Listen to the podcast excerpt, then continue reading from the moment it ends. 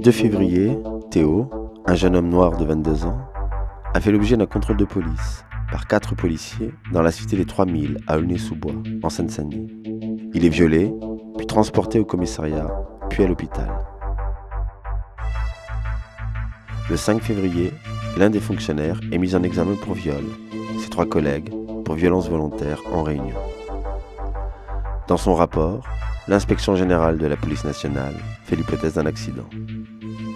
Mardi 14 février, le parquet de Bobigny annonce l'ouverture d'une enquête préliminaire après de nouvelles accusations de violence visant l'un des policiers mis en examen dans l'affaire Théo.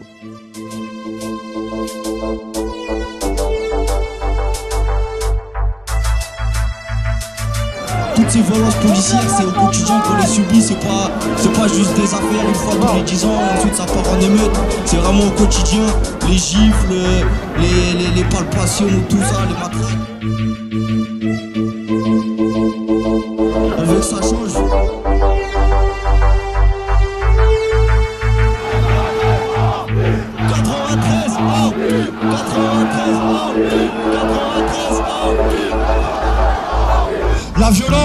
Depuis 30 ans, c'est eux qui la fabriquent dans nos quartiers.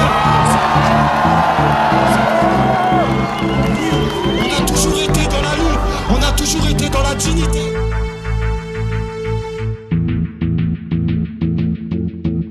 Depuis l'agression, les manifestations se succèdent partout en France.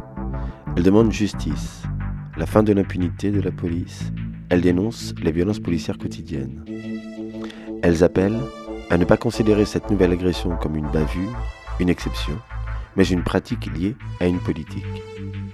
Avec le sociologue Éric Fassin, nous tenterons de comprendre comment et pourquoi les violences policières sous-tendent une politique qui les encourage.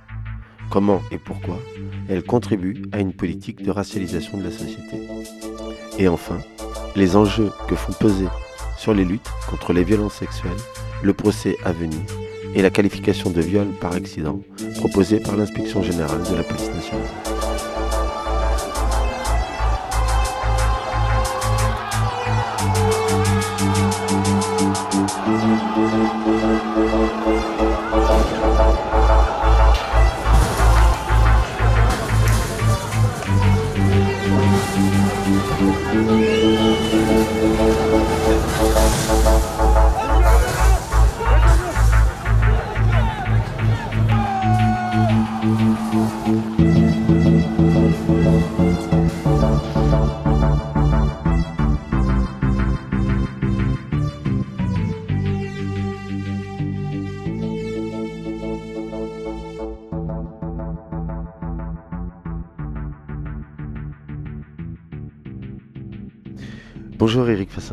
Bonjour. Si euh, je vous ai proposé qu'on se rencontre, c'est suite à un- une tribune qui a été publiée euh, dans le journal euh, Mediapart. Théo a bien été violé. Une tribune signée par une dizaine de, chercheurs, dont vous. Théo, c'est un viol par quatre policiers à Aulnay-sous-Bois lors d'un contrôle policier. Et au, fond, moi, ce que j'aimerais qu'on comprenne en- ensemble, c'est essayer de voir en quoi cette nouvelle affaire de violence policière n'est pas une bavure pour la penser comme l'effet d'une politique. Et peut-être qu'on pourrait commencer par une question très simple. Qu'est-ce qu'un contrôle de police, Éric Fassin? La question dans un contrôle de police, c'est de savoir si on est en train euh, de contrôler quelque chose ou quelqu'un. En fait, euh, on pourrait imaginer qu'on contrôle quelque chose, par exemple des papiers. Mais lorsqu'on s'aperçoit que les personnes qui sont contrôlées le sont à répétition et souvent par les mêmes policiers, il est clair qu'on n'est pas en train de contrôler les papiers. On sait bien qui est qui. Très souvent, les jeunes qui sont contrôlés, puisque ce sont très souvent des jeunes, comme le rapporte encore euh, l'enquête euh, menée par le défenseur des droits. Donc ces jeunes, euh, eh bien, ils connaissent les policiers qui les contrôlent, de même que les policiers qui les contrôlent les connaissent. Donc on ne contrôle pas des papiers. On contrôle une personne. Et à ce moment-là, on change de sens. Ça n'est pas une vérification, c'est contrôler au sens de diriger, de dominer. Et c'est bien pourquoi les violences ne sont pas accidentelles, ce ne sont pas des bavures. Le contrôle, aujourd'hui, fonctionne comme un rappel à l'ordre. À quel ordre? Eh bien, un ordre qui est très souvent un ordre racial et qui est aussi un ordre de classe. Il dit qui est censé être contrôlé, quel type de gens, mais il dit aussi qui est en position de contrôler. On sait que pour la sociologie, euh, depuis Max Weber, il y a cette idée que l'État possède le monopole de la violence légitime. Ce qu'on voit ici, c'est qu'il ne s'agit pas d'une violence légitime, mais d'une violence légale. Autrement dit, elle n'apparaît pas légitime, puisque euh, elle ne repose pas sur une rationalité, elle repose seulement sur la démonstration de la capacité de dominer, être en position de dominer et donc exercer euh, ce pouvoir de manière discrétionnaire. Je crois que ce qui se passe actuellement est un rappel à l'ordre qui n'est pas un rappel à l'ordre de la loi, mais qui est un, rappel à l'ordre de la domination. Cela dit, toi, je peux te contrôler autant que je veux et ça n'aura pas de conséquences. Moi qui te contrôle, je ne risque rien. Pourquoi? Parce que par ce contrôle, je te définis comme un dominé et je me définis comme un dominant alors même que je ne suis pas dominant. Parce que les policiers, évidemment, ce ne sont pas des riches, ce ne sont pas des puissants, mais simplement leur pouvoir, leur domination, c'est simplement d'être le bras armé d'une logique qui est une logique politique. C'est la raison pour laquelle, pour ce qui me concerne, je ne reprends pas à mon compte les discours qui visent les policiers eux-mêmes. Je ne reprends pas à mon compte les analyses qui insistent sur le fait qu'il faudrait purger la police d'éléments indésirables. Je crois que ces éléments indésirables existent bien sûr, mais ils ne sont pas là par hasard. Ils ne se comportent pas de la manière qu'on sait par hasard. En fait, il y a une logique dont ils sont simplement, en quelque sorte, l'expression, dont ils sont l'illustration, dont ils sont le bras armé. Mais il ne faut pas confondre le bras avec la tête qui décide. Ceci dit, nous pouvons quand même dire que nous avons, comme certains manifestants le disent, que nous avons un problème avec la police, aujourd'hui avec l'institution police. Elle est euh, couverte euh, d'une certaine manière sur l'ensemble des cas de violence policière, et c'est à peu près selon euh, le collectif la, police assassine, il y a à peu près 15 morts par an en moyenne dans les mains de, la police, quasiment pas de, de, condamnation de prison ferme. La plupart des policiers continuent d'exercer. On a le sentiment d'une impunité généralisée, d'un encouragement à la violence. Donc on peut dire qu'il y a un problème aujourd'hui avec la police il y a un problème avec la police, mais ça n'est pas tout à fait la même chose qu'un problème qui serait celui des policiers. Parce qu'on voit bien la logique de nos gouvernants. En général, ils couvrent. De temps en temps, ils ne couvrent pas. Dans les deux cas, c'est une manière de considérer qu'il y a des bavures, des dérapages, donc des problèmes liés aux individus, et que, en un sens, la politique qui est menée ne serait pas la cause, elle serait au contraire le remède je crois qu'il faut changer entièrement de perspective. Les politiques qui sont menées aujourd'hui sont la cause de ce qu'on voit apparaître à travers ce que certains appellent des faits divers, mais qui sont des faits de société et surtout qui sont des faits politiques. Donc, non seulement l'État couvre, mais il provoque une situation et ensuite euh, il considère que c'est pas lui le problème c'est sur le terrain que ça se passe. En même temps, on a pu voir, notamment avec euh, euh, l'affaire d'Adama Traoré, que la séparation des pouvoirs euh, n'était plus effective. Alors, la séparation des pouvoirs n'est jamais une donnée, c'est quelque chose qui ne va jamais de soi et pourquoi il faut se battre. Mais effectivement, ce qu'on voit actuellement, c'est que la police et la justice, au lieu d'être deux branches bien distinctes, euh, finissent euh, dans beaucoup de cas par converger. Et ensuite, euh, on s'aperçoit que l'exécutif eh bien, articule en quelque sorte cette convergence entre la police et la justice. C'est ce qui s'est passé au moment de l'affaire Adama Traoré. On a vu un procureur qui systématiquement à déformer le contenu des rapports d'autopsie pour dédouaner les gendarmes et pour incriminer la victime. Qu'est-ce qui vient de se passer à propos de Théo? Eh bien, on a vu que il y avait des policiers qui commettaient des violences et qu'ensuite l'IPGN, l'IGPN, euh, essayait en quelque sorte de minimiser en refusant la qualification de viol et que le parquet reprenait à son compte euh, le point de vue de l'IGPN. Heureusement, il y a une juge euh, qui, pour l'instant, a choisi la qualification de viol. Autrement dit, ça prouve qu'il y a une bataille constante pour savoir si euh, il y a bien séparation des pouvoirs ou non. En l'occurrence, la juge maintient une logique démocratique qui est celle de la séparation des pouvoirs en appliquant la loi. Mais je crois qu'il est important de voir que c'est une bataille et que si on ne fait pas attention, eh bien on s'habituera à ce que la police et la justice disent forcément la même chose. Justement, sur le fait de s'habituer, sur cette banalisation des violences policières, c'est tout de même le cas depuis l'état d'urgence.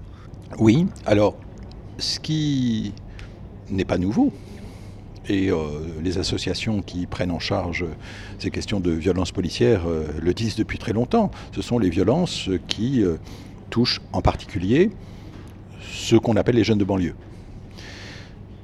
En même temps, ce qu'on peut constater, c'est que depuis l'état d'urgence, d'une part, ça ne concerne plus seulement les jeunes de banlieue, on le voit en particulier dans tous les contextes et d'autre part, ça devient de plus en plus brutal pour ce qui concerne ces jeunes de banlieue.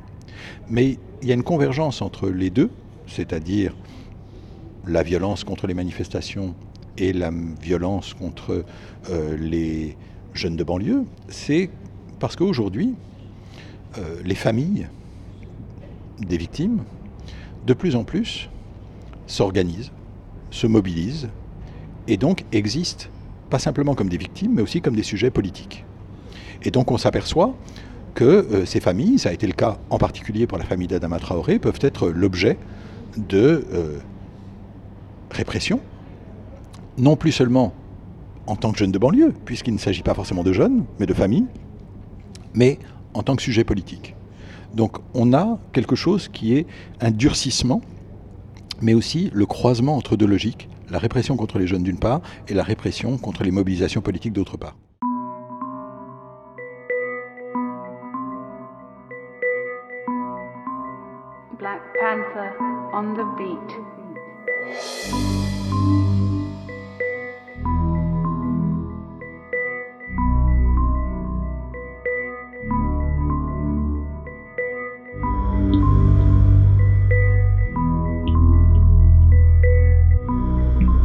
17 juin 2007, Lamine Dieng, mort dans un fourgon de police à Paris. 9 mai 2008, Abdelhakim Hajimi, mort par étouffement à Grasse après avoir été maîtrisé par les policiers lors de son arrestation. 27 septembre 2009, Hakim Djelassi, mort au cours d'un transport dans un fourgon de police. 12 novembre 2009, Mohamed Boukrourou, mort dans un fourgon de police. 21 avril 2012, Amin Bentounsi, mort d'une balle dans le dos.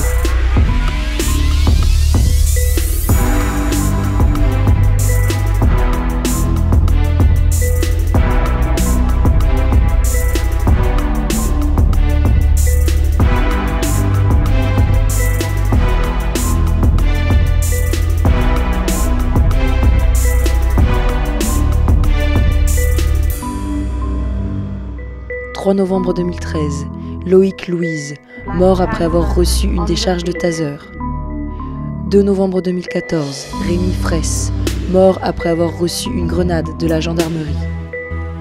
Nuit du 5 au 6 mars 2015, Amadou Koumé, mort dans un commissariat du 10e arrondissement à Paris. 28 avril 2016, Pierre Caillet, mort dans un commissariat de Seine-Saint-Denis.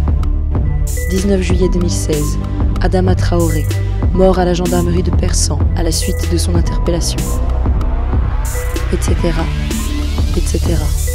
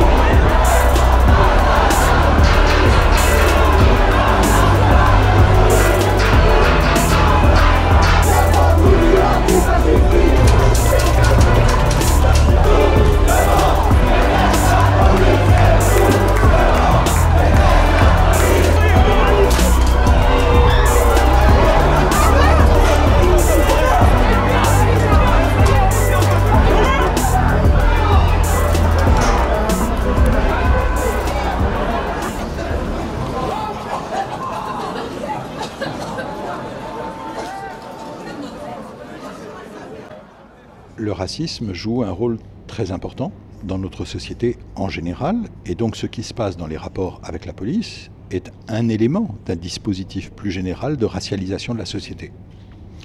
Donc il ne faut pas isoler la question policière. La question policière, c'est là où ça se voit le plus, parce que c'est le point de contact. Alors que nous vivons dans une société de ségrégation où le contact n'existe pas forcément.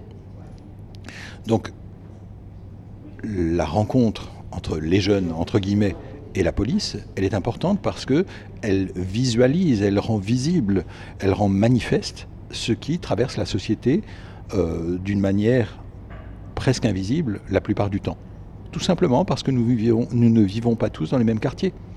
Et ça, ça s'appelle de la ségrégation. Mais la ségrégation, c'est une violence raciale qui ne se voit pas, où il n'y a pas de victime immédiate, euh, comme dans le cas d'une rencontre avec la police. Donc je crois qu'il ne faut pas isoler la question policière, il faut la replacer dans un cadre plus général, de même qu'il ne faut pas isoler la responsabilité des policiers, même si elle existe bien entendu, et qu'il faut la replacer dans le cadre plus général de la responsabilité politique. Alors le racisme, ça veut dire quoi? Eh bien ça veut dire que dans ces contrôles, euh, ce qui est signifié, c'est qu'il y a des gens qu'on a le droit de contrôler comme ça. C'est bien ce que montre l'enquête du défenseur des droits.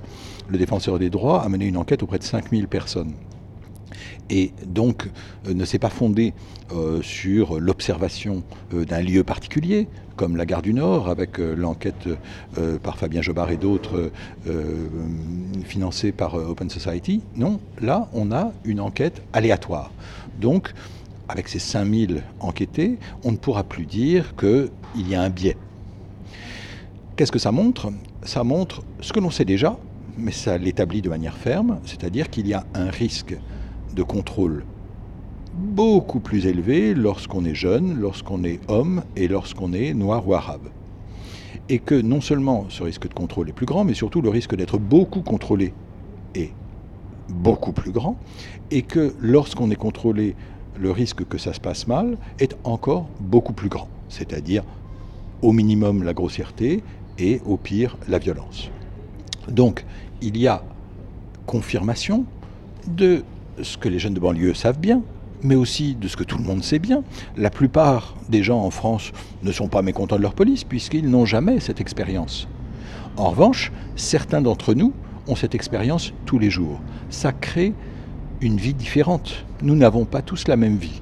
Certains d'entre nous ne risquent jamais, ou presque, d'être exposés à une telle violence. D'autres ne savent pas si leurs enfants rentreront euh, le soir normalement. Ça, ça veut dire qu'on n'a plus la même vie. Et si on n'a plus la même vie, eh bien c'est ça qui crée de la race. C'est-à-dire des gens qui finissent par avoir des expériences de vie tellement différentes qu'on finit par croire qu'ils sont de nature différente comme ça vient renforcer d'autres formes de discrimination, qui sont celles euh, dans l'accès au logement ou à l'emploi, eh bien on s'aperçoit qu'on est en train de constituer à l'intérieur d'une même nation des populations différentes qui n'attendent pas du tout la même chose de la vie en général, mais en particulier de l'État et singulièrement de la police. Ça, c'est ce qui est produit entre autres par ces contrôles policiers c'est un élément d'un dispositif plus général qui va faire qu'il y a différentes catégories dans la population et que ces catégories, elles n'ont rien à voir les unes avec les autres. Et après, on dénonce le communautarisme. En réalité, on produit des communautés qui seraient étrangères les unes aux autres puisqu'elles n'ont pas la même vie. C'est comme ça qu'on peut parler de racisme structurel? Oui. Euh, le racisme, nous avons tendance à continuer de le penser un peu à la manière des années 80 comme une idéologie qui serait portée par un parti politique, en particulier le Front National. C'est vrai, mais ça n'épuise pas du tout la définition du racisme tel qu'il existe aujourd'hui. Il faut y ajouter les discriminations qui sont systémiques. Parce que effectivement, il y a un racisme structurel qui fait qu'au-delà de l'intention euh, bonne ou mauvaise, euh, au-delà de l'idéologie, euh, raciste ou non, eh bien, dans des univers comme le journalisme ou dans des univers comme l'université, eh bien, on s'aperçoit que même quand on est antiraciste, on se retrouve souvent dans des univers très blancs. Autrement dit, l'intention, l'idéologie ne suffisent pas à prémunir contre le racisme. Les discriminations systémiques, du racisme structurel, c'est quelque chose qui affecte notre société. Mais ce qu'on peut ajouter à cela, c'est qu'il y a aussi, et ça nous en prenons de plus en plus conscience, une logique qui n'est pas seulement celle de la société, mais qui est celle des pouvoirs publics. Les pouvoirs publics contribuent à produire cette racialisation de la société. Longtemps, nous avons pu croire que l'État était un rempart contre le racisme. Aujourd'hui, nous savons que l'État joue un rôle majeur à travers ses politiques en général, qu'il s'agisse des politiques de l'emploi, qu'il s'agisse des politiques du logement ou qu'il s'agisse des politiques policières. L'État contribue à produire le racisme, même si ça n'empêche pas que l'État ne parle pas d'une seule voix, donc on peut avoir le défenseur des droits, qui est une institution de l'État et qui essaie de combattre cette logique. Donc il ne faut pas se représenter que l'État, c'est une personne qui aurait une vision du monde, ce sont des institutions. Néanmoins, on peut constater que nombre de ces institutions, aujourd'hui, contribuent à la racialisation de la société au lieu de la combattre. Un mec qui écrit pour les autres, il s'appelle Saint Nègre. Un noir qui plane au-dessus de j'appelle ça un. J'ai fait un cauchemar, Martin Luther, un rêve. Dans mon cauchemar, j'avais giflé Michel Leb. Les grosses lèvres, les plus célèbres. Je me sens beau, noir, je m'élève jusqu'au high level. High level. La foule en lève, la merde la fout entre chaque Zulu et d'où elle vient se lève. Mon art c'est la sève, garde yes weekend. Si tu me réjouis à la danse, au Kentucky Fried Chicken. Négro, je dérange, le nez du sphinx explosé. Comme UEP Newton, calibré sur un trône Je suis en osier. choquer leur quota, brise les quotas de la France profonde. Tricard comme Joker sur Gotham, comme un gros tag sur la Joconde. Je raconte que les Antilles sont pillées par la métropole, que mon Africa est bien trop forte et que l'Africa est souvent négrophobe. Forte est ma musique, imagine, offre les codes Illuminati. Ici pas de négro fragile, rouge, jaune, vert, kaki. Le cul posé, j'ai pris votre place, je me prends pour Rosa Parks. Je me prends pour tous à l'ouverture, bouton cul de Bonaparte. Musique nègre, pas calibré pour la FM. On fait de la musique nègre. Quelle insolence! Musique nègre, gardez yes weekend. On fait de la Je musique suis nègre. revenu choquer leur quota, cho cho choquer leur quota. Musique nègre, pas calibré pour la FM. On fait de la musique nègre. Quelle insolence! Musique nègre, gardez yes weekend. Sur le boulevard de la vie, je suis dans l'angle mort. Un nègre qui les défie est un nègre mort. Depuis le bruit et l'odeur, je sens que je dérange la France. Je fais un tour chez Guerlain, je mets du parfum de violence. Quelle arrogance, quelle insolence. Comme Sarkozy à Dakar, je choque l'assistance. Je me sens pas plus européen que la livre sterling. Je fais mon nègre site au sol comme Alton Sterling. À trop respirer le rejet, j'ai le poumon perforé. Je pourrais, je pourrais mourir d'infection comme un Traoré. Des négrophobes comme Alain Soral dans un texto. Partout sur le globe, c'est chaud d'être un négro. Les histoires deviennent des Les histoires deviennent des légendes, les légendes deviennent des mythes. Je roule des bâtons dans les jantes, noir kémite, sale noire, faucheuse. Je dépasse les limites, J'emprunte les voies rocheuses, je brûle comme le soleil à son zénith. accrocheuse, massive, calme majeur levé, regarde à quoi on me cantonne. Le vrai du faux se démêle, sombre attitude comme ces nègres sortis de Compton. Et d'après le Vatican, j'ai mérité les chaînes, mec si je mens, l'enfer m'attend. Je rallume le feu de la révolte, je brûle les bouquins de Fernand Nathan. Gary m'a dit bourse, pas de blasphème, j'ai mis le cran de sûreté. Je rappe ma vérité nue, genre Crazy Horse, cogne sans les insulter. Pas calibré pour la FM, acclamé par la street, j'avance entre les croix gammées. Les croix cramées. À livrer, j'ai des millions de combats à en choquer les forces du mal. D'en bas, c'est nous la France, négro, comme Alexandre Dumas. Puis la primaire, leur crâne encaisse pas le Son son. du tam tam. Musique nègre égorge le rossignol, nos gueules en prime time. Musique nègre, pas calibré pour la FM. On fait de la musique nègre. Quelle insolence. Musique nègre, yes weekend. On fait de la musique nègre. revenu choquer leur quota, cho cho choquer leur quota. Musique nègre, pas calibré pour la FM. On fait de la musique nègre. Quelle insolence. Musique nègre, weekend. On fait de la musique nègre. Musique négrière pour un feat. Là c'est Kerry James qui m'invite. Secteur A tout simplement noir. Ménage à trois et mafia qu'un free. Je serai dernier s'il n'en reste qu'un. J'ai croisé des regards mesquins. Controversés dans mes versets. Comme un concert de Black M à Verdun. Puisqu'on nous critique dans nos combats. Ma négritude dans le coma. Votre presse a bien fait semblant quand Laurent Blanc parlait de quota. Nabangaka li susute. Ngana bangaka butute. Ngana bangaka moyen M'a prêté là yo les Musique nous yo pas aimé. Coulé nous yo dénigré. West Indies négro radical. Haïti royaume d'Africa. Qui va défendre tous nos écrits? C'est ni le cran ni même la licra Musique nègre. Pas calibré pour la FM On fait de la musique nègre. Quelle insolence. Musique nègre Gardez ce week-end, on fait de la musique J'suis nègre. revenu choquer leur quota, chaud chaud choquer leur quota. Musique nègre, pas calibré pour la FM. On fait de la musique nègre. Quelle insolence Musique nègre, ce week-end, on fait de la musique nègre.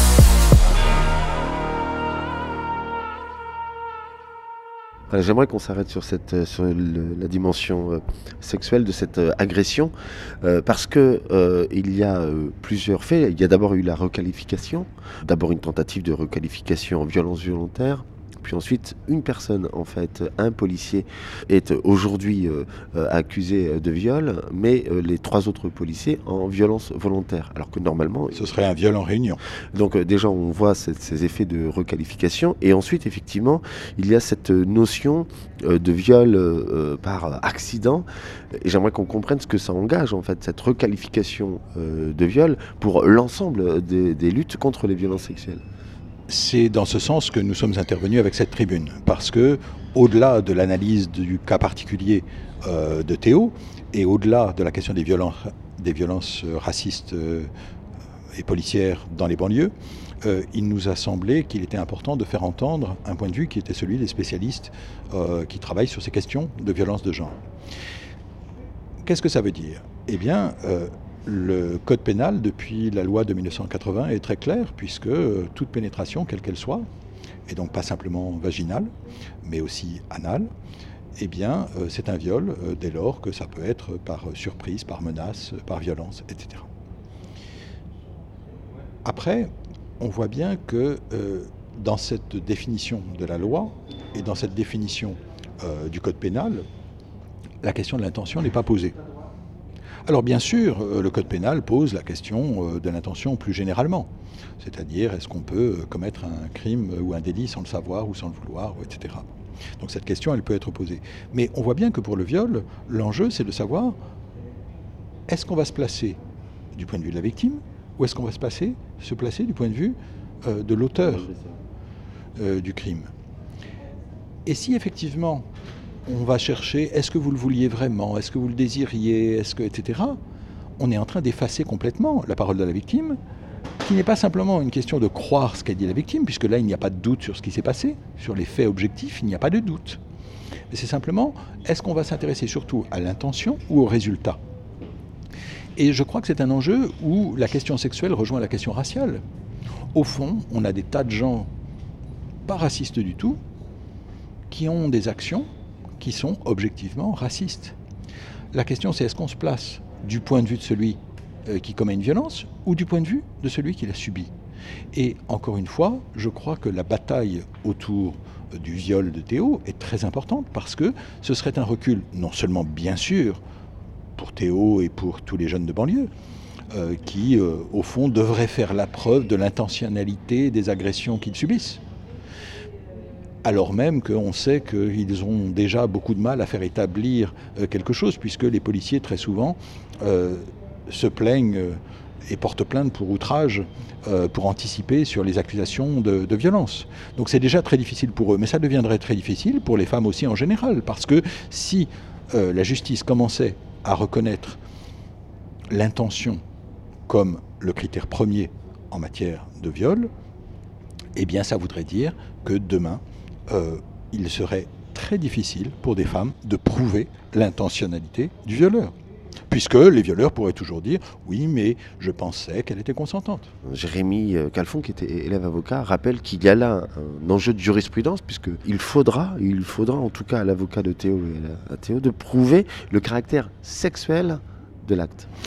Alors, je ne suis pas juriste, euh, mais en tout cas, moi, je suis sensible au fait qu'une loi a été votée. La jurisprudence, ensuite, eh bien, c'est des juges. C'est-à-dire qu'on va compter sur le fait que les juges euh, sont plus ou moins euh, ouverts, euh, plus ou moins progressistes, etc. Il se trouve que là, nous avons une juge qui a refusé de se laisser imposer la déqualification du viol en violence volontaire. Donc, nous avons une juge qui, à mon sens, fait son métier. Mais les juges, euh, dans certains cas, par exemple lorsqu'ils décidaient pendant euh, des années que la pénétration euh, anale n'était pas un viol, ou n'était pas forcément un viol, eh bien ça veut dire qu'à mon sens, ils ne respectaient pas la lettre de la loi qui, qui dit quelle que soit cette pénétration. Donc la jurisprudence, c'est une bataille qui se joue sur le terrain, un peu comme c'est en train de se jouer aujourd'hui autour de l'interprétation de ce qui est arrivé à Théo. Donc je crois qu'il est important de revenir à la loi pour bien voir sa logique, la logique de la loi, c'est de faire entendre le point de vue, non pas des gens qui sont les agresseurs, mais des gens qui sont les victimes. Et s'il faut choisir un point de vue, ça n'est pas simplement celui de gens qui vont toujours établir qu'ils ne sont pas sexistes, ils ne sont pas racistes, ils ne sont pas violents, etc., mais de ceux qui disent j'ai subi une violence. Je crois donc que pour les femmes en général, et bien sûr euh, pour euh, toutes celles et tous ceux qui sont exposés à des violences euh, sexuelles, puisque ça peut concerner aussi des hommes, il est très important de ne pas se placer du point de vue de l'agresseur, il est très important de se placer du point de vue de la plaignante. Non pas en croyant tout ce que disent les personnes, mais en prenant en compte le fait que le consentement, eh bien, ça suppose de s'intéresser à la personne qui est la victime. Et si on se place euh, du point de vue euh, des victimes de violences policières, si on se place euh, du point de vue des habitants des banlieues, on comprend la révolte aujourd'hui. D'autant plus qu'on constate que les pouvoirs publics se placent rarement de ce côté-là. Et qu'est-ce qu'on veut dire quand on est indifférent au fait qu'une partie de la population est visée par ces violences. Quelle est la victime de violences d'État? Notre indifférence collective, qu'est-ce qu'elle signifie? Elle signifie que, oui, bien sûr, l'État est là pour protéger les gens, l'État est là pour protéger la population, est là pour protéger les citoyens, mais donc, si là, la question c'est surtout de protéger la police, ça veut dire qu'on considère que ces gens qui sont des victimes de violences policières, ce ne sont pas tout à fait des citoyens. C'est ça que signifie aujourd'hui l'aveuglement délibéré des pouvoirs publics face aux violences policières. Ils disent à tout le monde, oui mais ces gens-là ne sont pas tout à fait nos concitoyens parce que sinon il faudrait les protéger. Puisque nous ne les protégeons pas, puisque nous préférons euh, protéger la police contre les citoyens, c'est que ce ne sont pas vraiment des citoyens. Merci beaucoup. Merci à vous. Éric euh, Fassin d'avoir accepté cette, euh, cette discussion. Merci beaucoup. En avez assez, hein Vous avez assez de cette bande de racailles. On va vous en débarrasser. On devrait vous nettoyer au karcher. Le jour où le peuple se réveille, vous allez prendre cher. On a le sentiment qu'aller voter, c'est choisir par lequel d'entre vous on veut se faire entuber. Républicain ou PS, rangez vos promesses dans vos sacs Hermès.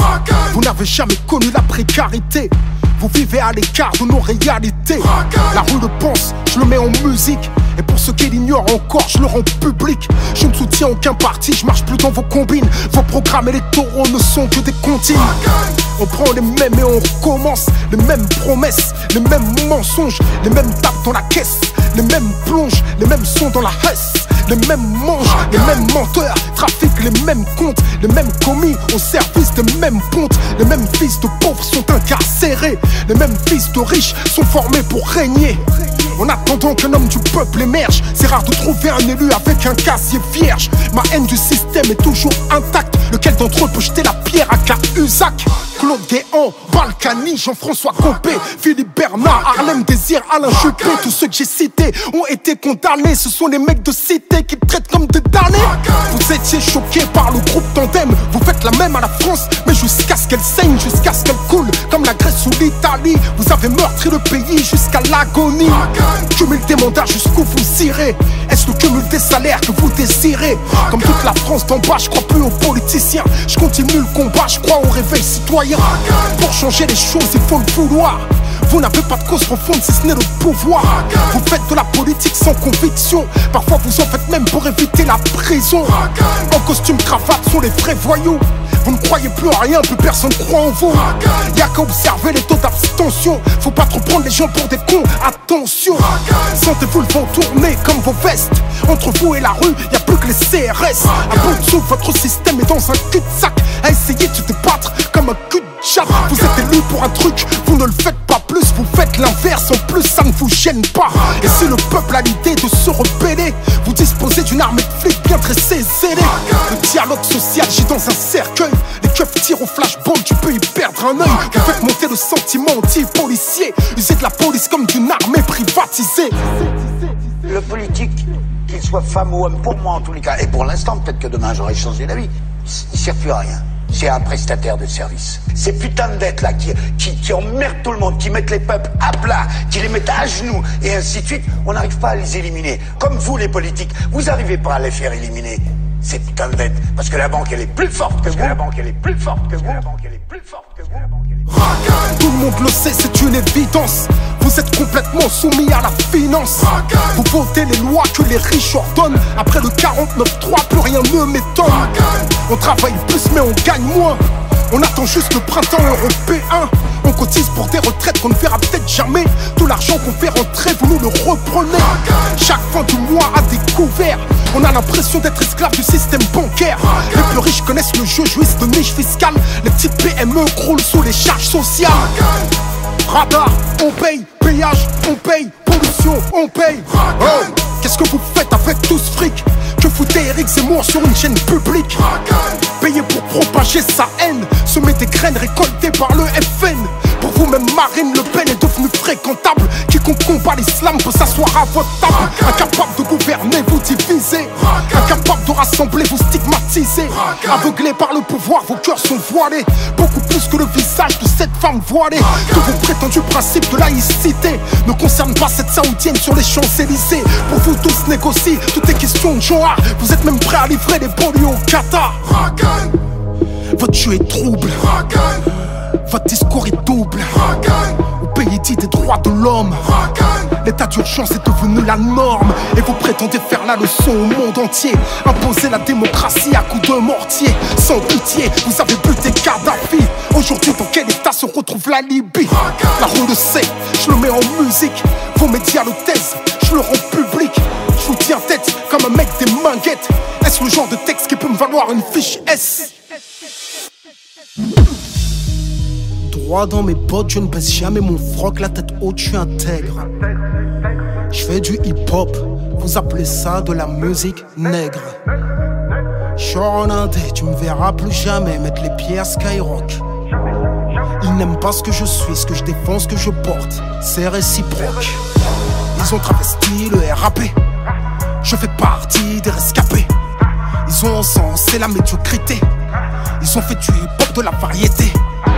Ils ont joué les clashs pour nous diviser. Tant que ça fait de l'audience, on peut s'allumer. Quand un rappeur se fera buter, ils organiseront un concert au nom de la paix. Yeah, je fais de la musique contestataire. Des espaces publicitaires. Je me suis sacrifié pour mes petits frères. Vous vous jouez des trucs qui les envoient au cimetière. Fric et violence dans vos playlists. Vous abrutissez les miens, ça plaît aux élites. Vous vous êtes servi de moi, je me suis servi de vous. Pour que mon message passe au plus grand nombre. Maintenant je peux le faire sans vous. J'ai un public qui me soutient. J'ai fait des choses, le peuple s'en souvient. La rue vous vomit, je le rends public. Rien n'a changé depuis l'être à la République.